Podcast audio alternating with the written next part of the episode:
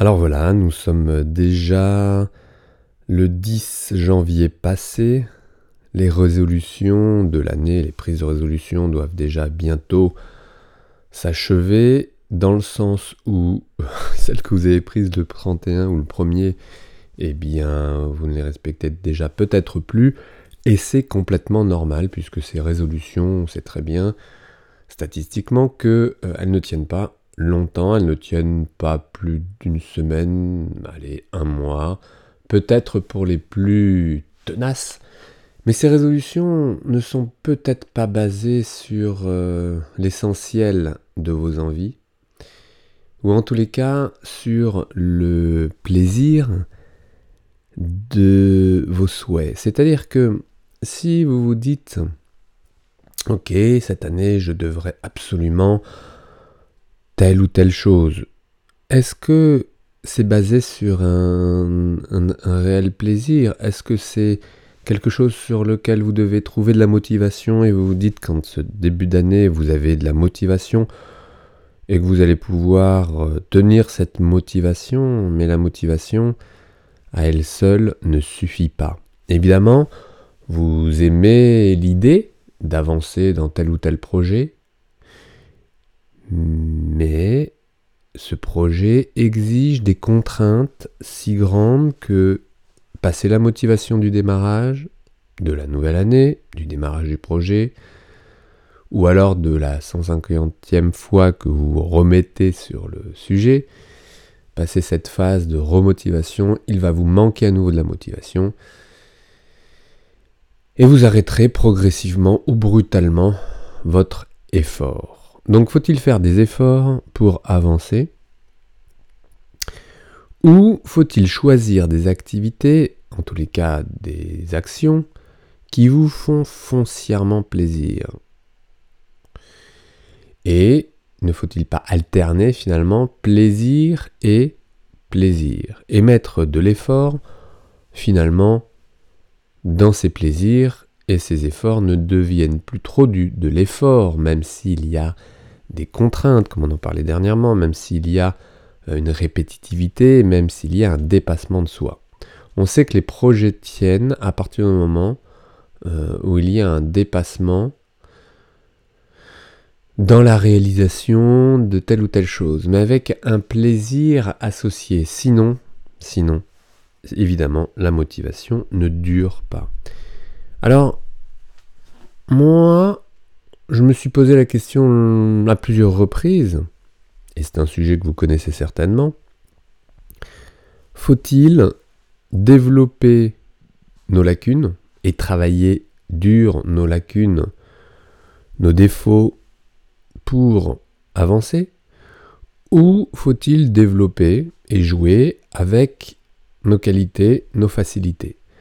Alors je me suis posé plusieurs fois la question, à plusieurs reprises. Je me souviens, à 15 ans, à 20 ans, dans ces moments euh, cruciaux où vous devez, vous devez par, euh, euh, bah, par la pression et puis parce que, parce que vous grandissez, vous vous rendez compte que oui, il y a des choses à faire dans la vie, prendre des décisions sur vos directions de travail.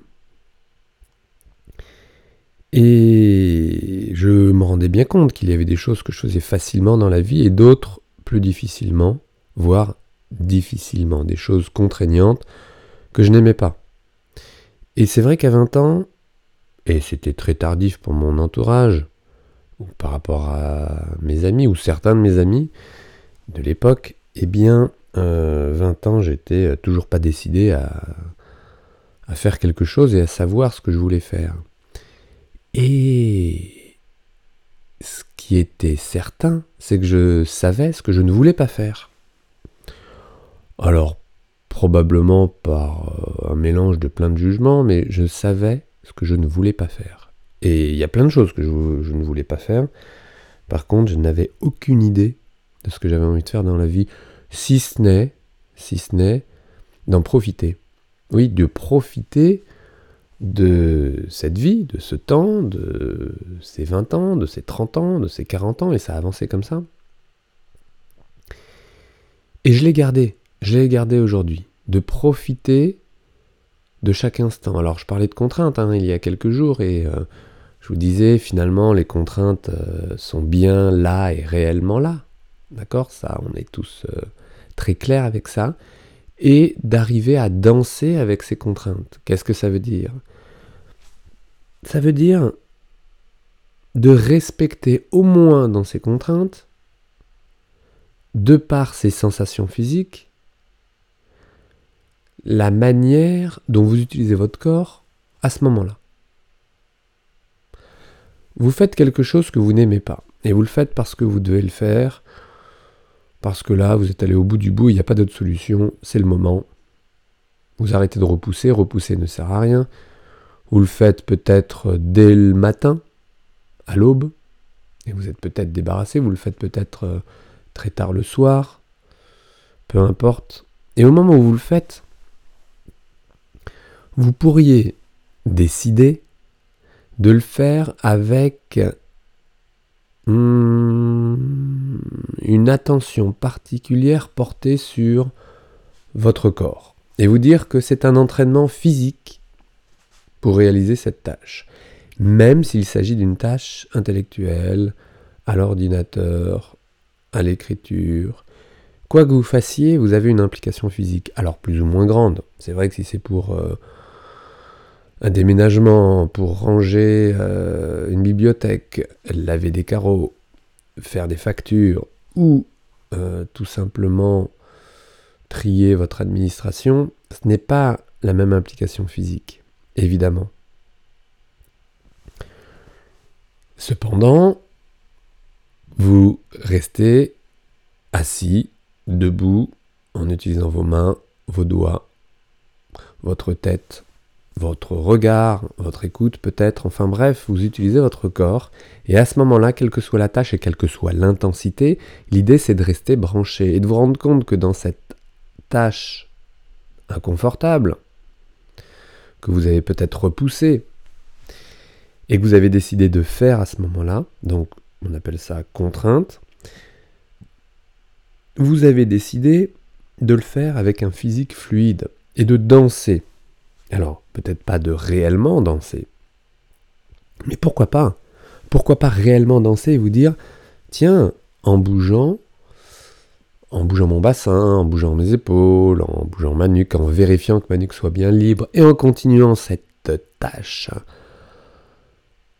que vous avez repoussée au plus, eh bien, euh, de vous dire, ou plutôt de vous sentir et de ne rien vous dire et de vous sentir en train de la faire, et que c'est un plaisir physique de la faire. En tous les cas, c'est un plaisir physique d'être à ce moment-là en train de faire telle ou telle chose. Et ça, ça change tout. Et ça, c'est à expérimenter. Je vous vraiment soutiens à le faire de cette manière-là. Alors évidemment, quand euh, vous faites quelque chose que vous aimez, vous savez, vous êtes euh, content dans cette transition, vous allez quelque part pour, ou vous rentrez chez vous pour. Et là, plein d'exemples, vous pourriez avoir. Moi j'en ai un, certain nombre en tous les cas, ou une majorité, ou. Et enthousiaste.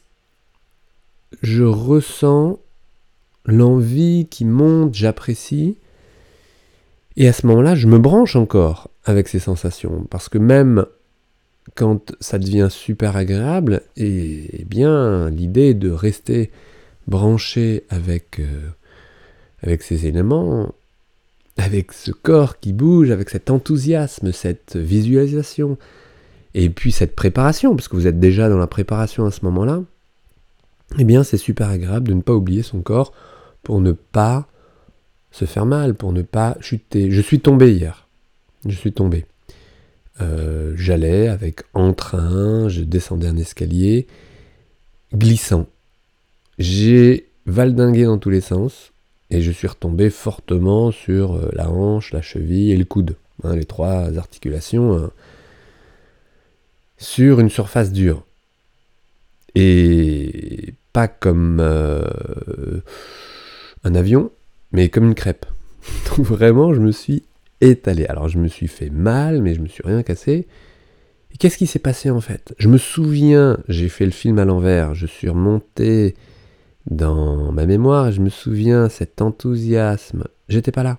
J'étais pas là. Et j'ai manqué une partie glissante, parce que j'étais pas dans mes pieds, parce que j'étais pas. Et ça, c'est clair, c'est très clair avec le recul. Alors, je me serais cassé un fémur, et eh bien, euh, j'aurais eu, je pense, la même, euh, la même analyse. Sauf que j'aurais un petit peu plus souffert et puis euh, aurait eu des conséquences plus graves. Mais voilà, un manque d'inattention, mais qui commence par un manque d'inattention corporelle. Et ça m'arrive. Je me suis fait avoir hier, ça m'arrive. Euh, et c'est pas la première fois que je tombe. Euh, j'aime tomber, à vrai dire. Et lorsque je danse, par exemple, j'aime tomber. Et ça fait partie même, la chute fait partie de cette euh, improvisation, de cette danse. Donc j'aime ça. Par contre, là, c'était pas prévu.